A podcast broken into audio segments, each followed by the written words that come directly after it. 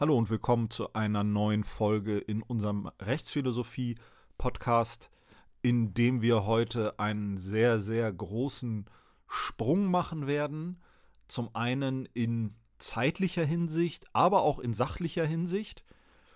Wir haben uns ja bisher beschäftigt mit der Antike und dort, nachdem wir kurz begonnen hatten mit der Apologie des Sokrates, vor allen Dingen mit Platons Politeia, ohne Frage einem der Zentralwerke, zentralen äh, Werke der Geschichte der politischen Philosophie. Aber vielleicht haben Sie sich an der einen oder anderen Stelle gefragt, diese Vorlesung heißt ja Rechtsphilosophie oder Einführung in die Rechtsphilosophie. Und man könnte ja meinen, was hat denn das bisher mit Rechtsphilosophie eigentlich zu tun gehabt? Denn der Begriff Recht kam eigentlich bisher relativ selten vor. Und in der Tat ist es so, dass in der Politeia das Recht, obwohl es sich um ein, ein Werk handelt, das sich mit dem Staat beschäftigt, spielt das Recht eine relativ geringe Rolle. Und zwar nicht zufällig, sondern ganz bewusst, ganz ausdrücklich. Und es gibt durchaus einen inhaltlichen Grund dafür, dass das Recht in der Politeia vergleichsweise wenig vorkommt, denn in der Politeia zeigt uns Platon oder versucht Platon uns zu zeigen, dass der Staat, die Gemeinschaft sich eigentlich gründet auf der Ethik, auf der Moral, auf der Tugend. Und die zentrale Botschaft der Politeia ist ja die, dass es einen untrennbaren Zusammenhang gibt zwischen Tugend, Moral Sittlichkeit, wenn Sie so wollen, und Politik. Und eine Gemeinschaft der tugendhaften, moralisch guten Individuen führt zu einem tugendhaften, gerechten Staat und umgekehrt. Beides hängt untrennbar miteinander zusammen. Und wenn Sie von dieser Position ausgehen, dann sehen Sie, dass das Recht daneben eigentlich gar nicht so eine große Rolle spielt und vor allen Dingen nicht die Rolle spielt, die wir ihm heute fast schon selbstverständlich zugestehen. Denn heute ist ja unsere, unser, unsere Grundvorstellung zum Verhältnis von Moral, Recht, Staat und Individuum, dass der Staat eigentlich nur die Einhaltung der Gesetze die Beachtung des Rechts von seinen Bürgern verlangen kann? Und darüber hinaus, was moralische Fragen angeht, hat sich der Staat zurückzuhalten. Moralisches Handeln kann der Staat von seinen Bürgern gerade nicht verlangen, sondern nur die Beachtung des Rechts, die Beachtung der Gesetze. Und das ist eine fundamentale Umkehr im Verständnis der Beziehungen zwischen Einzelnem und Gemeinschaft, zwischen dem Einzelnen und dem Staat. Und bis diese fundamentale Veränderung sich ereignet in der Geschichte der politischen Philosophie, und wenn wir so wollen, bis zu dem Punkt, wo politische Philosophie immer mehr zu Rechtsphilosophie wird, weil das Recht plötzlich in der Konstitution des Staates und in der Konstitution der Beziehungen zwischen Staat und Bürger und der Beziehung der Bürger untereinander plötzlich eine viel größere Rolle einnimmt. Weil eben nicht mehr die Tugend, nicht mehr die Moral, nicht mehr das Gute entscheidend ist in diesen Beziehungen, sondern weil diese Beziehungen rechtlich gestaltet werden. Bis das passiert, bis es zu dieser Zeitenwende kommt, dauert es tatsächlich, das ist natürlich jetzt sehr, sehr grob gesprochen, fast 2000 Jahre nach Platon und nach Aristoteles, der dann nach Platon kommt, den wir äh, in diesem Podcast überspringen, um es mal so zu sagen, um uns dann jetzt äh, den modernen Autoren zuzuwenden. Es dauert tatsächlich bis in die Mitte des 17. Jahrhunderts, wo dann Thomas Hobbes als der erste große prägende Autor der modernen politischen Philosophie auf die Bühne tritt. Auch hier muss man wieder sagen, das ist jetzt sehr grob und sehr holzschnittartig gesprochen und es gibt natürlich äh, noch eine Reihe von, von anderen Autoren, die man, die man äh, da nennen kann. Und natürlich ist es nicht so, dass in diesen knapp 2000 Jahren zwischen Platon oder zwischen Aristoteles und Hobbes einfach nichts passiert. Ja, das natürlich, natürlich ist es nicht so. Ähm, aber sie können die, die Kontinuität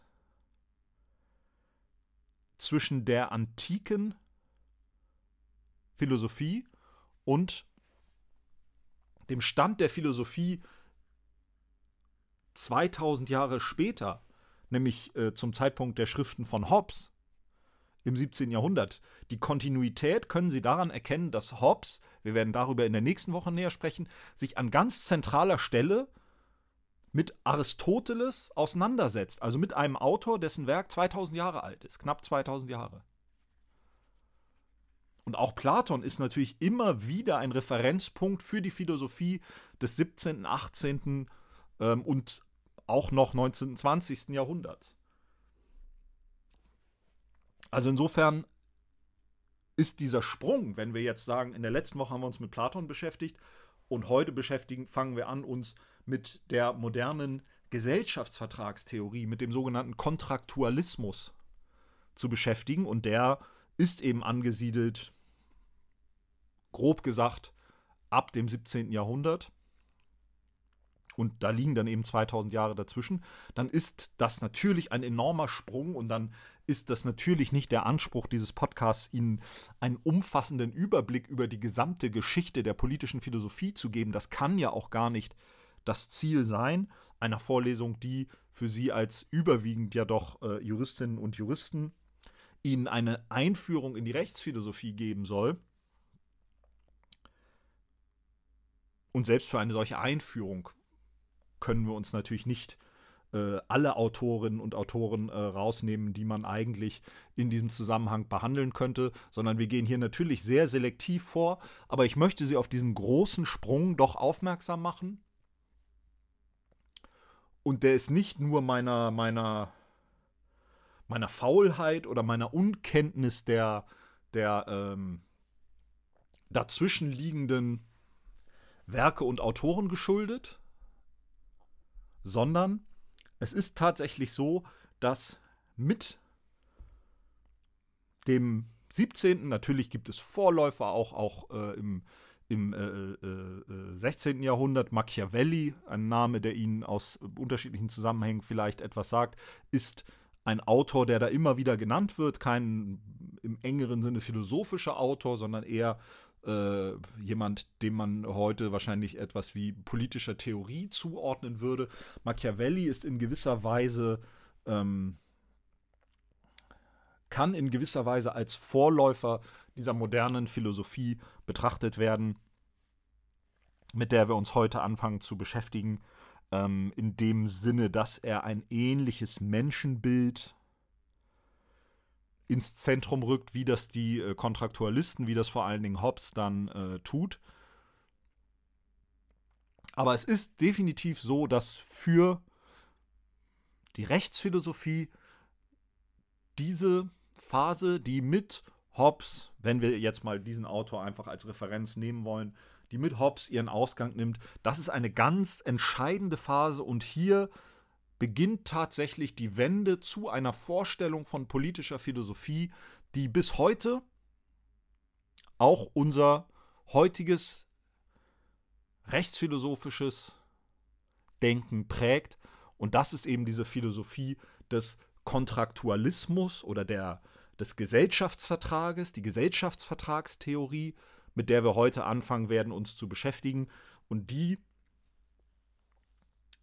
begründet dann tatsächlich erst einen endgültigen Bruch mit bestimmten Konzeptionen und Vorstellungen, die wirklich aus der Antike stammen.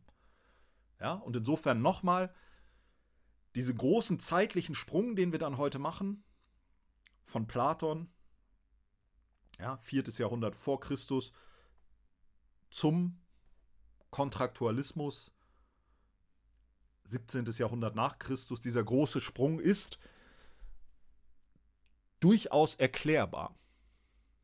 Denn hier im 17. Jahrhundert und bei Hobbes, wie gesagt, darüber vor allen Dingen dann nächste Woche noch mehr, bei Hobbes ähm, findet sich der Bruch mit dieser in der Antike begründeten Tradition in einer Radikalität und Konsequenz und auch Klarheit.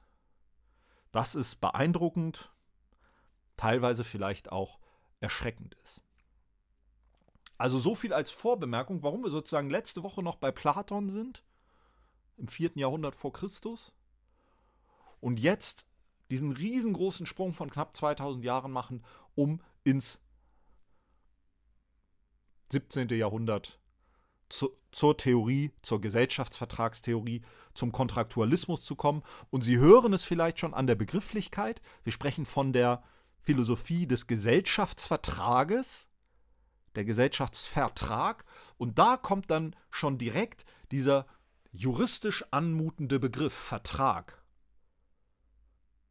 Während wir bisher, ich hatte es gesagt, obwohl das hier ja eine Vorlesung zur Einführung in die Rechtsphilosophie ist, relativ wenig über Recht gesprochen haben. Ich hatte an der einen oder anderen Stelle mal angedeutet, dass es andere Werke in Platons Philosophie gibt, die sich wesentlich mehr und wesentlich konkreter und spezifischer mit Recht beschäftigen, insbesondere die Nomoi, die Gesetze, ähm, ein, ein umfangreiches Werk, in dem es tatsächlich viel stärker im engeren technischen Sinne um Recht geht. Also Platon war schon bewusst, dass das Recht und dass die Gesetze eine große Bedeutung haben für die Verfasstheit des Gemeinwesens und für das Funktionieren des Gemeinwesens und des Staates. Aber in der Politeia präsentiert er uns wirklich ein Bild, das die Bedeutung der Gesetze explizit zurückweist. Denn hier ist eben für Platon entscheidend die Tugend, die Moral, die Ethik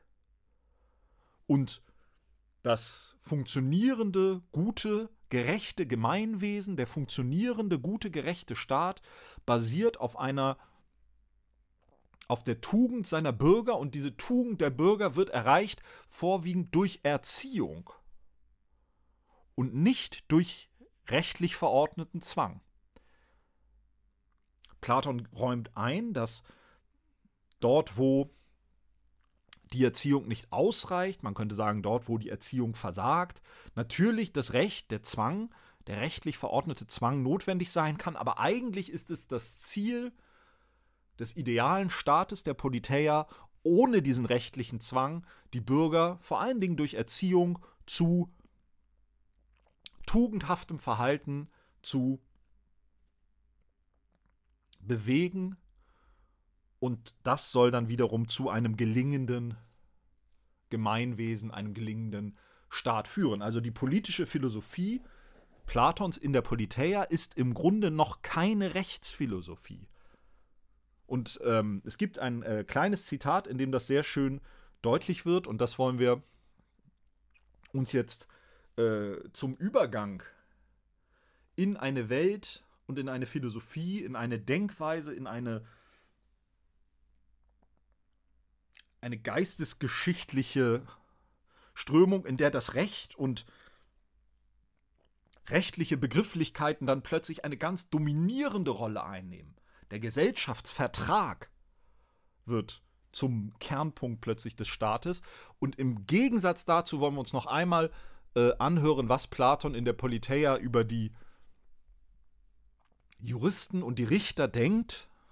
Ja, Sie können sich ja auch nochmal überlegen angesichts dessen, ob Sie sich für das richtige Studium entschieden haben, sofern Sie dann zu den Studierenden der Rechtswissenschaft zählen, wie die meisten Hörerinnen und Hörer hier wahrscheinlich. Platon sagt, in der Politeia kann es aber einen schlagenderen Beweis von der schlechten und schimpflichen Erziehung in einem Gemeinwesen geben, als dass vorzügliche Richter nötig sind. Ja? Wenn wir Richter brauchen, wenn wir Recht brauchen, dann ist das für Platon ein Zeichen, dass, der, dass die Erziehung im Gemeinwesen versagt hat. Und das ist das, was ich Ihnen eben sagte. Hier liegt die Vorstellung zugrunde, wenn wir richtig erziehen, werden wir tugendhafte Bürger haben und die verhalten sich von sich aus tugendhaft, vernünftig, moralisch einwandfrei und dann brauchen wir keine Gesetze und dann brauchen wir keine Richter. Ein Staat, in dem viel Recht, in dem viele Richter nötig sind, das ist ein Staat, in dem die Erziehung im Grunde versagt hat. Und das ist eine völlig andere Vorstellung als das, was wir jetzt in der Gesellschaftstheorie heute uns, äh, Gesellschaftsvertragstheorie uns heute anschauen werden, wo Vertrags, vertragliche, rechtsähnliche Beziehungen die Grundlage des Gemeinwesens sind und in dem der Staat eigentlich gerade durch das Recht seine Herrschaft begründet, legitimiert, aber eben auch gleichzeitig begrenzt. Weiter heißt es bei Platon, scheint dir dies noch schimpflicher als das, wenn einer nicht allein den größten Teil seines Lebens in Gerichtssälen als Angeklagter und Ankläger sich herumtreibt, sondern sogar noch sich einbildet, damit groß tun zu können, dass er stark sei im Unrecht tun und geschickt, alle Schliche und Kniffe in Anwendung zu bringen und sich schlau hinauszuwinden, ohne bestraft zu werden. Und das um kleiner und nichtswürdiger Dinge willen, ohne zu ahnen, wie viel schöner und besser es sei, sein Leben so einzurichten, dass man eines halbwachen Richters nicht bedarf.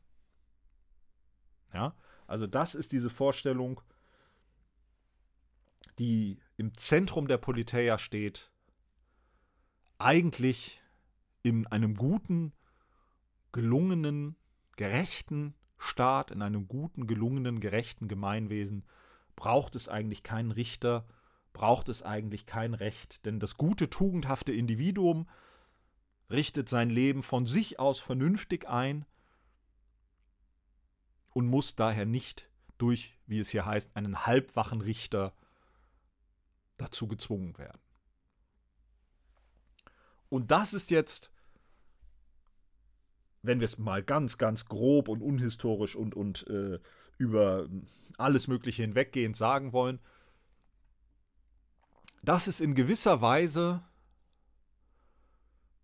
oder das ist ein Teil der Vorstellung, die dann sich fortsetzt. Es gibt noch eine andere zentrale Formulierung, die immer wieder in diesem Zusammenhang genannt wird, die nicht von Platon stammt, sondern von Aristoteles. Wie gesagt, wir haben Aristoteles ähm, in, in diesem Podcast äh, ausgespart und gehen dann eben jetzt direkt über zu den, zu den moderneren Autoren. Aber diese eine Formulierung, die in diesem Zusammenhang so wichtig ist, die möchte ich Ihnen hier an der Stelle doch noch einmal mitgeben. Aristoteles bezeichnet den Menschen als ein zoon phisei politikon als ein seiner Natur nach politisches und das heißt in diesem Zusammenhang als ein seiner Natur nach auf das Leben in Gemeinschaft ausgerichtetes Wesen. Ja, für Aristoteles ist der Mensch ein seiner Natur nach auf das Leben in Gemeinschaft ausgerichtetes Wesen. Und auch das ist eine ganz entscheidende Grundlegung für das, was wir unter politischer Philosophie oder meinetwegen auch unter Rechtsphilosophie diskutieren. Denn was wir damit nicht diskutieren, ist die Frage, ob es überhaupt eine Gemeinschaft, eine Polis geben sollte. Denn das ist selbstverständlich im Naturzustand, um diesen Begriff mal vorwegzunehmen, der wird gleich ganz wichtig werden, im Naturzustand ist der Mensch schon ein in Gemeinschaft existierendes Lebewesen. Das setzt Aristoteles voraus und diese Vorstellung bleibt mehr oder weniger als, wie wir Juristen und Juristinnen sagen würden, herrschende Meinung über die nächsten 2000 Jahre erhalten. Der Mensch ist ein seiner Natur nach in Gemeinschaft existierendes Lebewesen. Ähm, Platon, äh, äh, Aristoteles sagt, wer keiner Gemeinschaft bedürftig ist, der ist entweder ein Tier oder ein Gott. Und selbst bei den Tieren gibt es dann äh, berühmte Bre äh, mit, mit den Ameisen und den Bienen werden die verglichen. Auch das sind in Gemeinschaft lebende Wesen. Aber Die Vorstellung, dass der Mensch als Individuum für sich allein auf der Welt ist. Diese Vorstellung war in der Antike jedenfalls nicht dominierend und damit war auch nicht, war es auch nie erforderlich,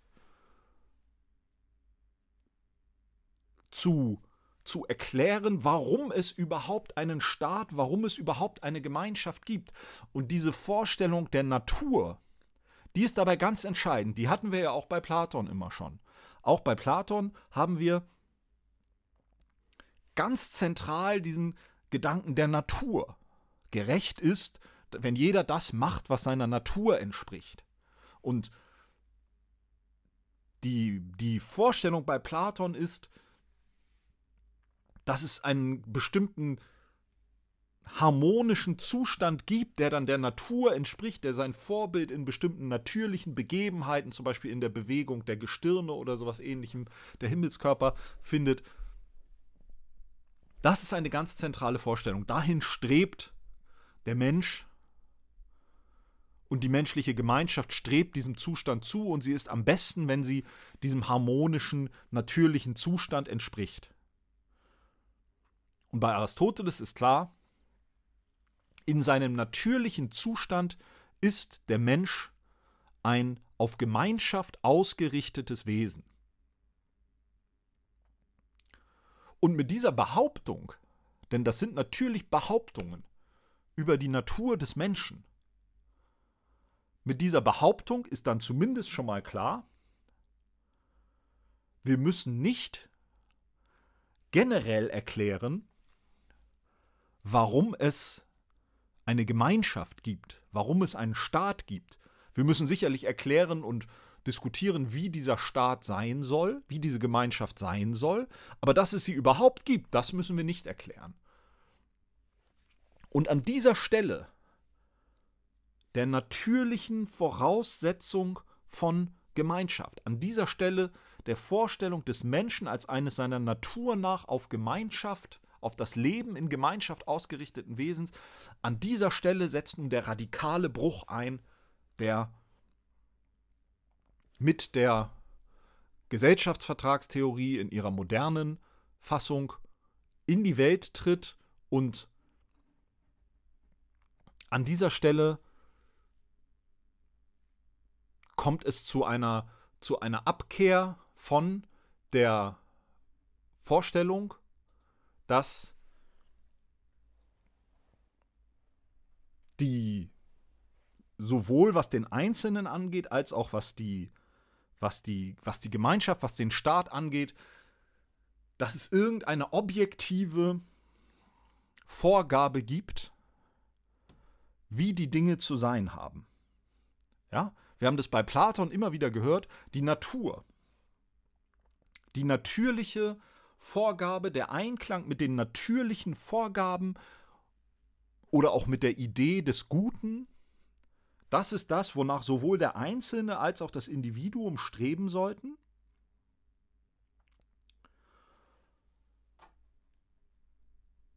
Und das ist sozusagen der Endzustand, den der Staat eigentlich erreichen sollte. Und wenn der Einzelne und der Staat im Einklang mit der Natur leben oder sich befinden, dann ist gleichzeitig das Gute erreicht. Die Natur, etwas, das objektiv uns vorgegeben ist, ist gleichbedeutend mit dem Guten und mit dem Gerechten. Und in diesem Einklang von Natur und Gutem und Gerechtigkeit, da soll der Staat sowohl wie der Einzelne sein Endziel finden. Und diese Vorstellung einer vorgegebenen, sei es göttlich vorgegebenen, sei es durch mehr oder weniger quasi göttliche Vorgaben in der Natur, diese Vorstellung ist das, was zunehmend, nicht erst im 17. Jahrhundert, sondern beginnend natürlich in den, in den Jahrhunderten zuvor verblasst. Aber es äh, kommt dann sicherlich zu einem gewissen Kulminationspunkt, ähm, der zum Teil auch immer wieder in Verbindung gebracht wird mit dem Dreißigjährigen Krieg, der Europa, wenn Sie es jetzt mal etwas äh, überspitzt sagen wollen, in, äh, in Schutt und Asche gelegt hat. Und zwar vor dem Hintergrund, so wird es jedenfalls äh, gelesen und verstanden, das ist natürlich auch immer etwas einfach gesagt, auch vor dem Hintergrund religiöser Spaltung und religiöser Konflikte. Und unter anderem damit ist die Vorstellung der, der Religion, der göttlichen Vorgaben als einendes Prinzip des Staates und der Gemeinschaft. Unter anderem dort zerbricht das, weil sozusagen deutlich wird, dass Religionskonflikte die Gemeinschaften zerreißen und nicht als ihr einendes Prinzip fungieren können. Und bei äh, Thomas Hobbes, der wächst dann zum Beispiel auf in Zeiten des Bürgerkrieges, eines schweren Bürgerkrieges. Und das hat ihn sehr, sehr stark beeinflusst. Und so befinden wir uns in einer, in einer Zeit, in der der Glaube an, das Vertrauen in solche objektiven, einheitsstiftenden Prinzipien wie das Gottesgnadentum oder, oder die, die ewigen Konstanten der Natur, die Einheit stiften können für den Staat, für die Gemeinschaft, die auch dem Individuum einen klaren, festen Weg weisen können. Der Glaube an solche Vorstellungen zerbricht Parallel dazu verliert auch in ökonomischer Hinsicht ein lange andauerndes Konzept, eine lange andauernde Vorstellung an Durchschlagskraft, nämlich die Vorstellung, dass Grundbesitz, der von Geburt an vererbt wird, dass Grundbesitz, der von Geburt an vererbt wird, der entscheidende Faktor für ökonomischen Reichtum und damit zusammenhängend politische Macht ist. Denn das fiel natürlich zusammen. Der Grundbesitz war weitgehend in der Hand des Adels und wurde durch Geburt quasi erworben, wurde vererbt und damit einhergehend dann auch politische Macht. Ja, also die Grundbesitzer, der Adel, waren zugleich die politisch Mächtigen. Und das war eine geschlossene Kaste, könnte man sagen. Da kam man nicht rein, denn der Grundbesitz konnte nur durch Erbschaft erworben werden. Tatsächlich war es aber so, und nicht erst im 17. Jahrhundert, sondern schon einige Jahrhunderte, Jahrhunderte vorher, dass durch unterschiedliche politische, ökonomische, gesellschaftliche Entwicklung Kapital, nicht Boden, nicht Eigentum an Grund und Boden, sondern Kapital immer wichtiger wurde als ökonomische Größe und dass natürlich diejenigen, die Inhaber von Kapital waren, Händler, Banker und so weiter. Das Bürgertum, wenn man es mal sehr vereinfacht so sagen, sagen wollte, immer größeren Einfluss ausübte und die, die, die Fürsten und Herrscher waren immer stärker abhängig von Kapital, unter anderem auch um, um Kriege zu organisieren, um ein Heer aufrechtzuerhalten, eine Armee aufrechtzuerhalten, waren sie immer stärker abhängig von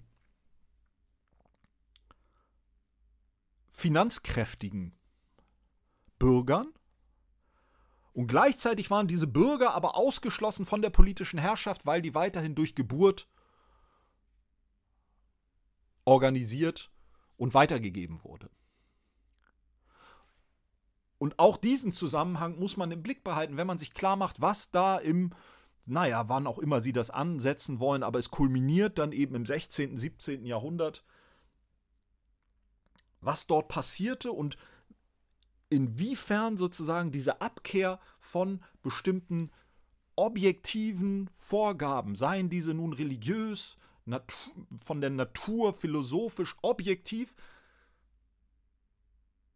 warum diese Vorstellung, die Überzeugungskraft solcher objektiv verankerten Vorstellungen von Herrschaft, von einer bestimmten Natur, die unabänderliche Vorgaben macht, warum diese an Überzeugungskraft verloren. Und warum die Begründung von Herrschaft unter Berufung auf solche objektiven Größen, vor allen Dingen natürlich das, die Herrschaft von Gottes Gnaden, die Fürsten, die Könige haben von Gottes Gnaden geherrscht. Das war eine unhintergehbare, objektive Größe. Und diese Vorstellung verlor aus verschiedenen Gründen, von denen ich nur einige wenige eben sehr, sehr knapp und grob und oberflächlich versucht habe anzudeuten, verlor diese Vorstellung zunehmend an, an Überzeugungskraft. Und in die dadurch sich eröffnende Lücke, wir könnten von einer Legitimationslücke sprechen, die Legitimation von Herrschaft, unter Berufung auf objektive, unabänderliche, absolute Quellen. Gottes Gnaden, Natur der Dinge, Natur des Menschen, was auch immer. Diese Legitimation von Herrschaft war geschwächt, angeknackst und in die dadurch entstehende Lücke stößt diese Philosophie des Gesellschaftsvertrages, der Kontraktualismus und angesichts der immer weiter verblassenden Legitimation von Herrschaft durch irgendwelche objektiven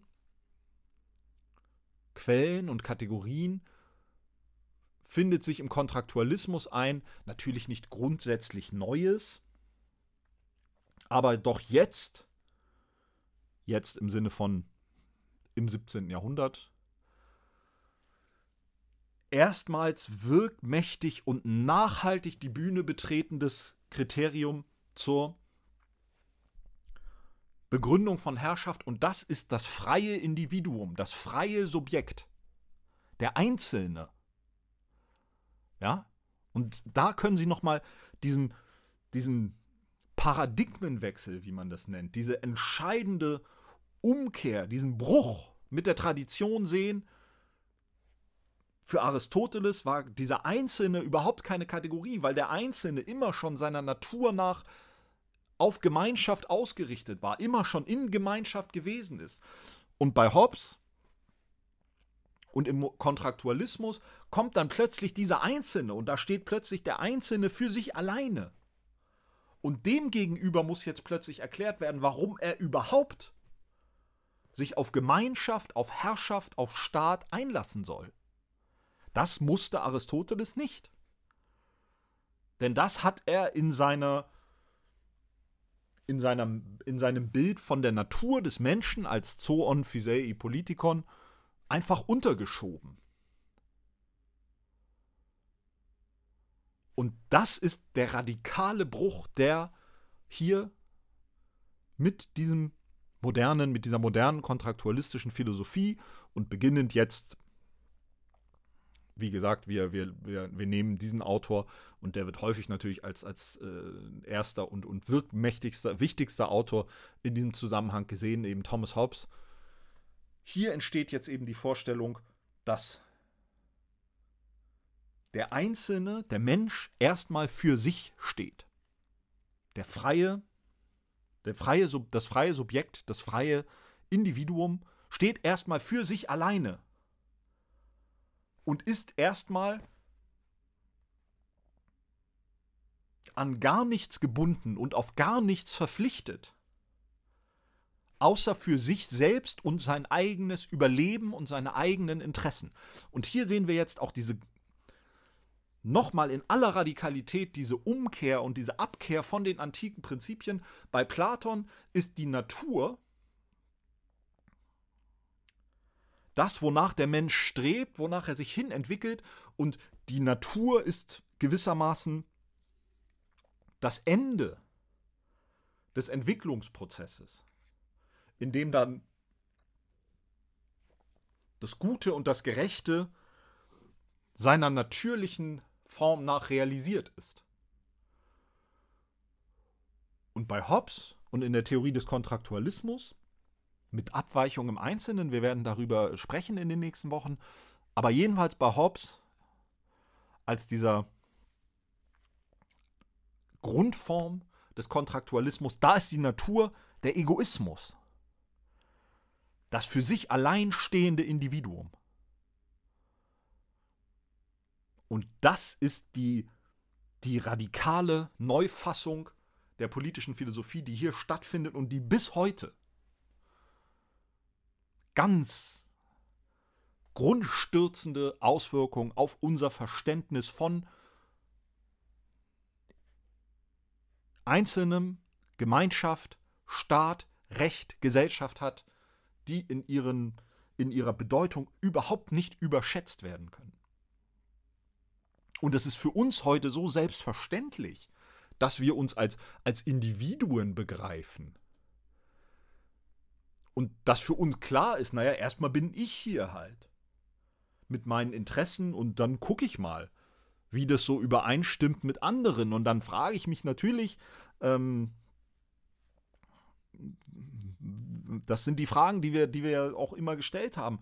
Was, wie soll ich mich jetzt verhalten anderen gegenüber? Aber erstmal, nee, also erstmal bin ich. Und wenn ich sage, ich habe da keinen Bock drauf, dann mache ich das nicht. Und dann ist, weil meine Interessen, ich habe meine eigenen Interessen.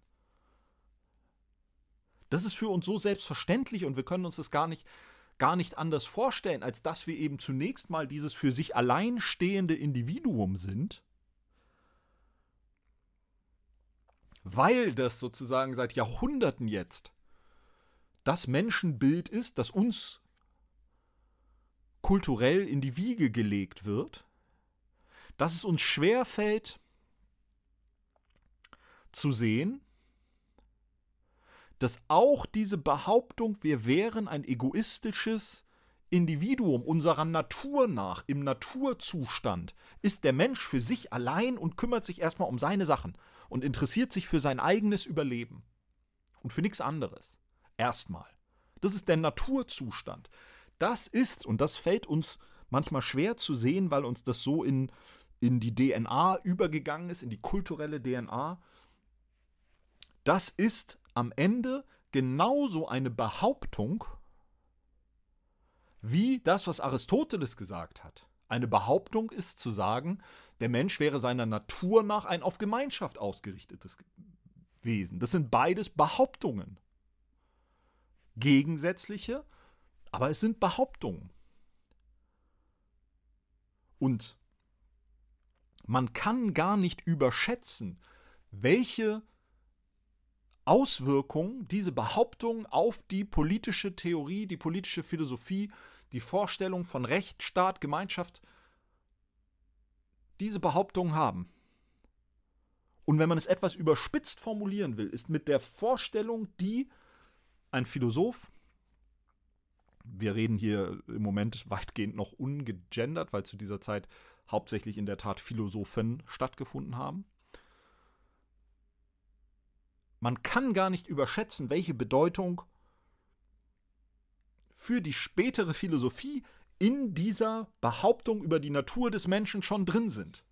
Und wenn man es etwas überspitzt formulieren will, kann man sagen, indem ich eine bestimmte Behauptung über die Natur des Menschen aufstelle, der Mensch ist von seiner Natur aus ein Egoist, oder der Mensch ist von seiner Natur her ein auf Gemeinschaft ausgerichtetes Wesen.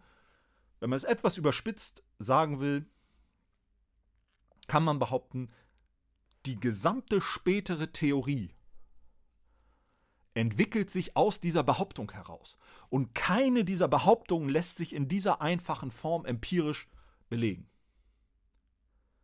Weder kann man einfach sagen, der Mensch ist generell einfach ein auf Gemeinschaft ausgerichtetes Wesen, noch kann man sagen, der Mensch ist generell einfach erstmal Egoist. Homo economicus, nur auf die Maximierung seiner eigenen Interessen ausgerichtet. Richtig ist wahrscheinlich das, was Simone Weil gesagt hat und was wir vor zwei oder drei Wochen hier zitiert haben. Der Mensch will Egoist sein, kann es aber nicht. Und ohne dass ich jetzt, äh, ich bin kein Naturwissenschaftler, aber äh, in der heutigen, auch psychologischen, neurowissenschaftlichen Forschung würde man wahrscheinlich sehr vereinfacht gesagt zu der Aussage kommen, dass beides ein Stück weit richtig ist, aber dass diese kategorischen Behauptungen, der Mensch ist ein seiner Natur nach politisches Wesen oder der Mensch ist seiner Natur nach reiner Egoist, keine von diesen beiden Aussagen ist in dieser Allgemeinheit richtig und empirisch belegbar. Das sind Prämissen, die in diese politische Philosophie reingeschmuggelt werden. Und da ist es kein Zufall, und das werden wir immer wieder im Kopf behalten müssen, dass diese moderne politische Philosophie des Gesellschaftsvertrages, der wir viel zu verdanken haben, der wir im Grunde in, in philosophischer Hinsicht dann unser modernes Verständnis von Demokratie und Rechtsstaat und auch von Freiheit und Menschenwürde zu verdanken haben. Dass diese politische Philosophie trotz dem, was wir alles, was wir ihr zu verdanken haben, parallel die Bühne betritt zu der Wirtschaftsform des Kapitalismus und das parallel zu einer rechtlich gegliederten Gesellschaft, in der soziale Bindungen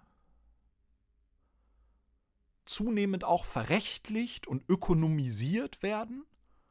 Ja, soziale Bindungen werden verrechtlicht und ökonomisiert. Wir treten einander zunehmend gegenüber, eben als solche Individuen, die erstmal nichts miteinander zu tun haben und die dann ihre Verhältnisse regeln in dieser rationalen Form von Verträgen möglicherweise, ja der Vertrag als Grundmodell sozialer Interaktion und sozialer Beziehungen. Das ist sicherlich kein Zufall, dass wir parallel zu diesen ökonomischen Entwicklungen und parallel zum Aufstieg einer, einer Ökonomie, die ein egoistisches Gewinnstreben, ich überspitze jetzt und, und formuliere sehr, ähm, formuliere etwas holzschnittsartig, eine Ökonomie, die egoistisches Profitstreben in ihr Zentrum rückt, parallel zu einer Philosophie, die das freie autonome Subjekt in ihr Zentrum rückt. Diese beiden Entwicklungen verlaufen parallel. Und ich will nicht so weit gehen, wie man das aus bestimmten theoretischen Richtungen wahrscheinlich machen könnte, zu sagen, dass diese politische Philosophie des freien Subjekts einfach nur eine Fassade ist für einen menschenfeindlichen, gnadenlosen Kapitalismus. So weit möchte ich nicht gehen, explizit nicht. Ja, sondern ich glaube und denke und werde immer daran festhalten, dass wir dieser politischen Philosophie wichtige Prinzipien zu verdanken haben.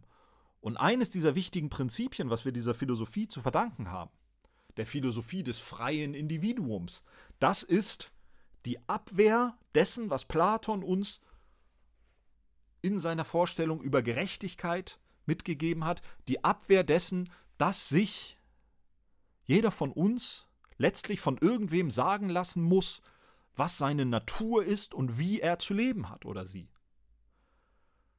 Das ist das, was wir abwehren und was wir nach meiner überzeugten Auffassung ethisch richtigerweise abwehren.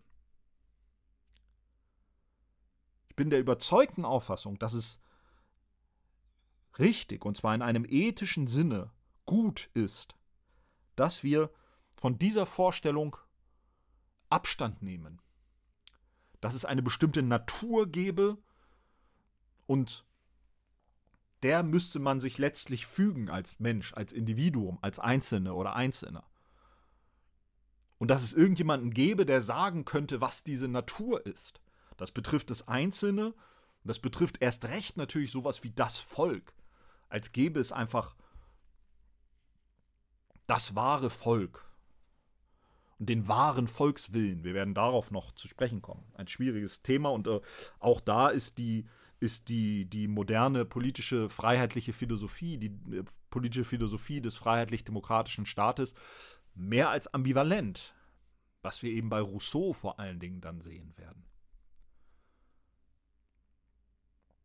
Aber das, das ist etwas, was wir, nochmal nach meiner überzeugten Auffassung, richtigerweise beibehalten müssen aus dieser Philosophie des freien Subjekts. Und hier ist äh, nach meiner Auffassung die Prämisse, dass der Einzelne als solcher oder die Einzelne als solche frei ist.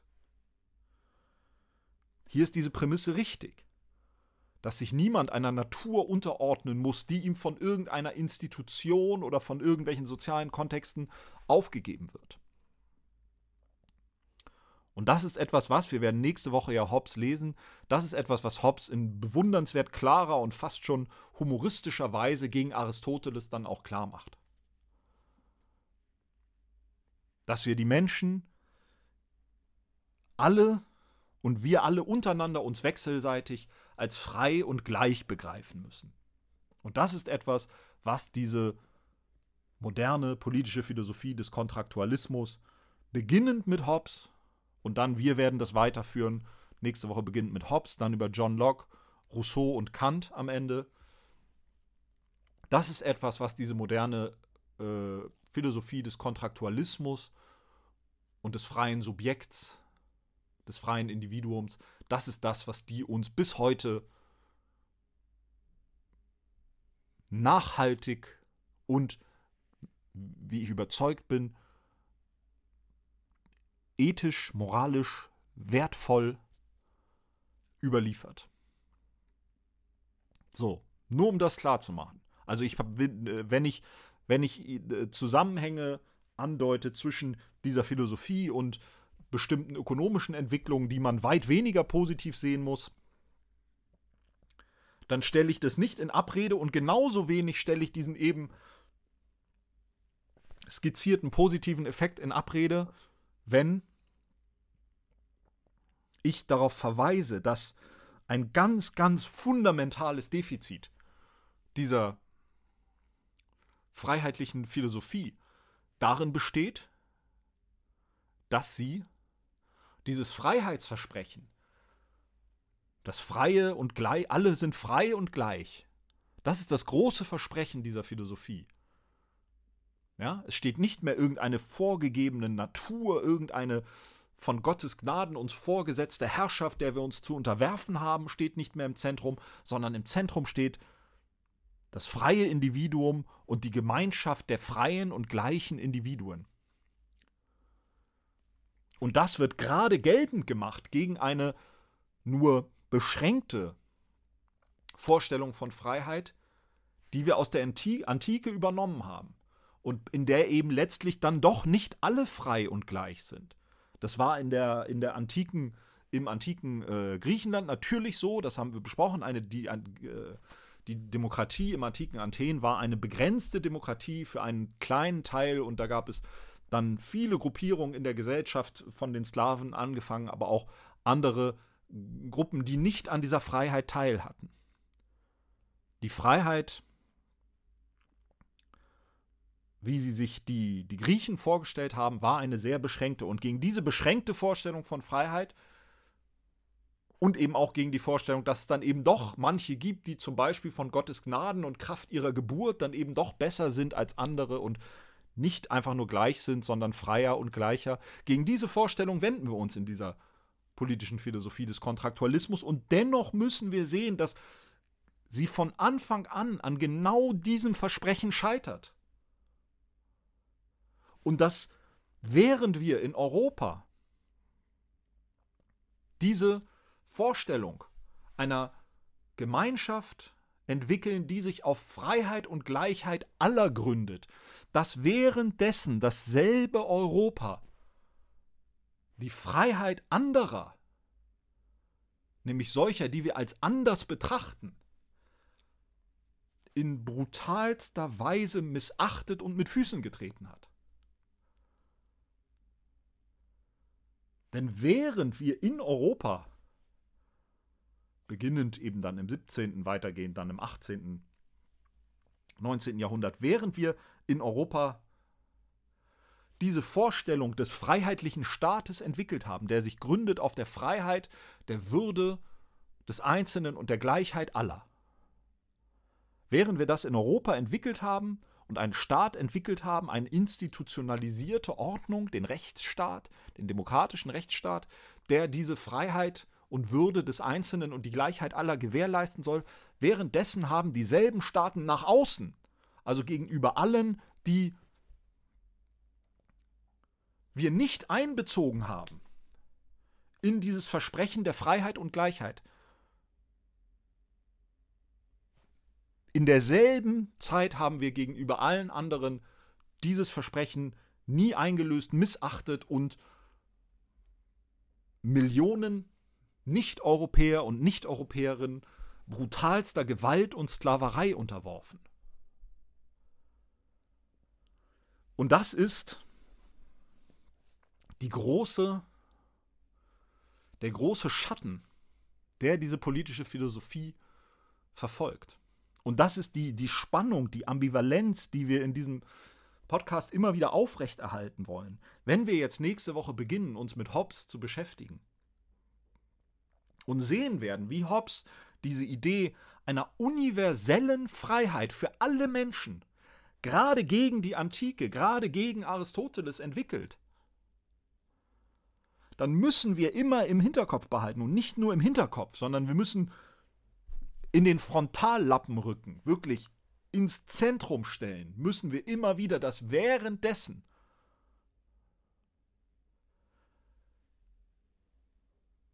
diese universelle Freiheit und Gleichheit auf schrecklichste Weise missachtet wurde, gerade eben gegenüber Nicht-Europäerinnen und Nicht-Europäern. Auch für europäische Frauen beispielsweise wurde dieses Freiheitsversprechen längst noch nicht eingelöst im 17., 18. Jahrhundert und ist bis heute auch sicherlich noch nicht vollständig eingelöst. Auch das ist ein Thema, mit dem wir uns zu beschäftigen haben werden.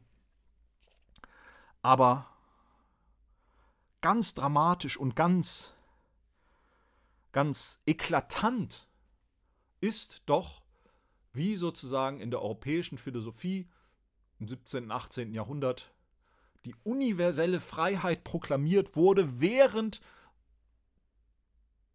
Millionen von Menschen diese universelle Freiheit und letztlich das Menschsein insgesamt abgesprochen wurde. Die Kern, der Kern der Wende, die mit dieser modernen Philosophie des Gesellschaftsvertrages in die Welt tritt und der Bruch mit der Antike, in der dann eben doch am Ende nicht alle gleich waren und die eine vermeintliche objektive Natur uns vorgeben sollte, was wir wie zu sehen und wie wir uns selbst zu sehen und zu verstehen haben. Der Bruch mit dieser Objektivitätskonzeption und der die Befreiung, die Emanzipation des Individuums, das plötzlich sich hinstellt und sagt, nein, ich möchte selber sagen, wie ich zu leben habe und ich habe dazu dasselbe Recht wie du. Und niemand kann sich, weil er ein König ist, ein Fürst, ein Philosoph oder was auch immer, kann niemand sich auf mehr berufen als, als der andere. Dieses große emanzipatorische Versprechen, das steht im eklatanten Widerspruch zu dem, was sich ausgehend von eben diesem Europa, das dieses Versprechen philosophisch proklamiert, was ausgehend von diesem Europa in derselben Zeit in der Welt passiert. Und das werden wir, das ist die Spannung, die wir hier aushalten müssen und, und die wir nicht, nicht die wir in keine von beiden Richtungen auflösen wollen. Wir wollen weder sagen, diese ganze Philosophie der Freiheit und des, der Demokratie und des Rechtsstaats, das ist alles gelogen und das ist alles Fassade nur für, für. Weder das wollen wir sagen, noch wollen wir sagen, diese Philosophie ist wunderbar und moralisch überlegen und das Richtige und wir sind die Guten. In keine von diesen beiden Richtungen wollen wir das auflösen. Sondern wir wollen uns immer wieder mit dieser Spannung und mit diesem Widerspruch konfrontieren. Was, was, was machen wir damit, dass wir einerseits ohne Frage die Freiheit des Einzelnen und die Gleichheit aller als wertvolle, bewahrenswerte Prinzipien begreifen und auch die institutionelle Ausgestaltung, die hier entwickelt wird, in gewissen Grenzen jedenfalls, auch das wollen wir als bewahrenswert hier behalten. Der Rechtsstaat, Schutz vor Willkür, Gewaltenteilung, solche Dinge, die hier, die entwickelt werden von diesen europäischen Philosophen, die gleichzeitig schweigend zugesehen haben, im besten Fall nur schweigend zugesehen haben, wenn nicht teilweise sogar daran beteiligt waren, wie Afrikanerinnen und Afrikanern, American Natives, all das verweigert wurde. Was fangen wir damit an? Und wie gehen wir heute damit um?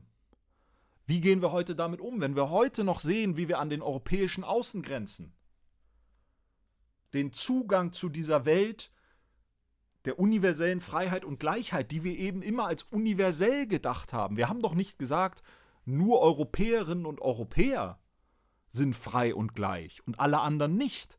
Das ist ein Widerspruch in sich. Wie gehen wir damit um? Was bedeutet das für, für uns, für unser Verständnis von uns selbst für unser Verständnis von uns als Gemeinschaft. Und das ist das, was wir hier in den nächsten Wochen auszuhalten haben werden.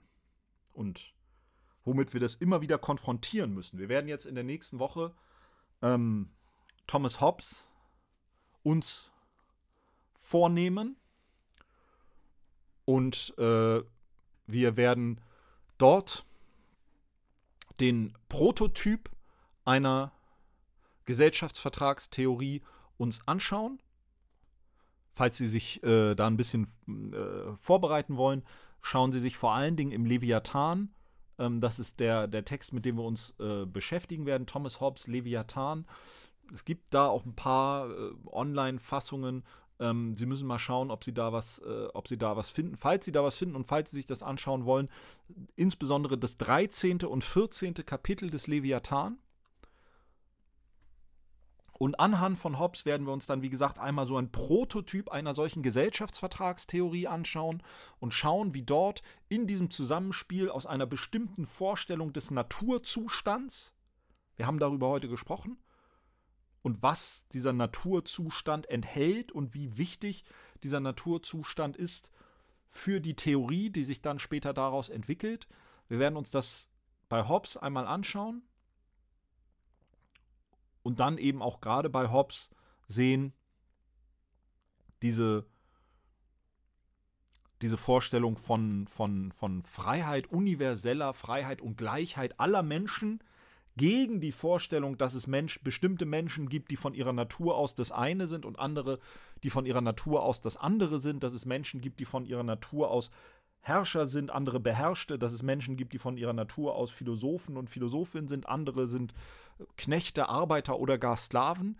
Gegen diese Vorstellung wird sich Hobbes ganz ausdrücklich wenden und wir finden dann hier wirklich dieses wunderbare emanzipatorische Versprechen der universellen Freiheit und Gleichheit aller und zugleich werden wir sehen, und wenn Sie da eine Gelegenheit haben, schauen Sie mal rein in das Buch von Iris Dermann zur Undienlichkeit und dort in das Kapitel zur Hobbes. Zugleich werden wir sehen,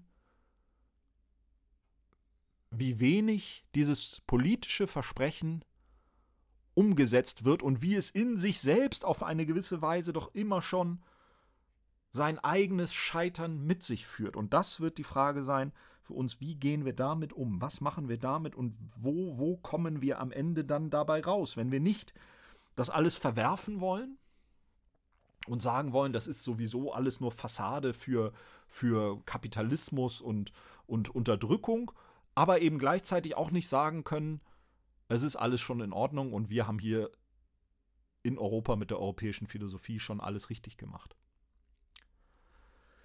Das ist der Weg, den wir hier äh, zu gehen haben werden. Wir beginnen, wie gesagt, nächste Woche mit Hobbes. Wenn Sie eine Gelegenheit haben, schauen Sie da mal rein. Vor allen Dingen 13. bis 14. Kapitel des Leviathan. Und von dort wird es dann weitergehen. Nächste Woche Hobbes, dann kommen wir äh, zu, zu John Locke, Jean-Jacques Rousseau und schließlich Immanuel Kant. Und in den letzten Wochen werden wir dann noch versuchen, uns mit ein paar zeitgenössischeren äh, Theorien zu beschäftigen, die genau dieses Spannungsverhältnis dann stärker adressieren und die versuchen, sich politische Philosophie ähm, aus dem Blickwinkel derjenigen anzuschauen, die bisher von diesen nochmal, ich betone es, großartigen und richtigen universellen Freiheitsversprechen ausgeschlossen waren. Das wird dann äh, der Feminismus sein und ich hoffe, dass wir noch Gelegenheit haben werden, auch äh, über sowas wie Postkolonialismus, ähm, Antirassismus-Theorie und solche Dinge sprechen zu können. Ähm, aber ich kann Ihnen sagen, wir werden äh, eine, eine abschließende Lösung werde ich Ihnen nicht präsentieren, dass ich Ihnen am Ende sage, so und so ist es eben, sondern wir können nur schauen und versuchen, einen Weg zu finden, für uns zu begreifen, was wir damit anfangen, dass wir einerseits dieses Freiheitsversprechen und, und den, den institutionellen Staat, der es gewährleisten soll, den freiheitlich-demokratischen Rechtsstaat, für eine gute und bewahrenswerte Einrichtung halten und gleichzeitig aber eingestehen müssen, dass er bislang doch wesentlich in sich selbst und aus sich selbst heraus gescheitert ist. Und dann kommen wir vielleicht am Ende doch wieder zurück zu Sokrates und sehen einfach nur, dass wir eben doch weiterhin das Gute und Richtige und Ethik und Gerechtigkeit zum Thema machen müssen. Und das werden wir in den nächsten Wochen hier versuchen. Ähm, ich hoffe, Sie haben aufmerksam und mit Interesse vielleicht an der einen oder anderen Stelle zugehört. Nächste Woche hören wir uns hier dann wieder mit Thomas Hobbes und dem Leviathan. Bis dahin lassen Sie es gut gehen, bleiben Sie gesund, genießen Sie ähm, im Rahmen des Möglichen und Zulässigen und äh, mit der gebotenen Umsicht, aber auch mit der verdienten Freude ähm, das, was jetzt äh, nach diesen langen Zeiten äh, des Lockdowns zunehmend wieder möglich wird. Ähm, ich wünsche Ihnen dabei viel Spaß. Bis bald.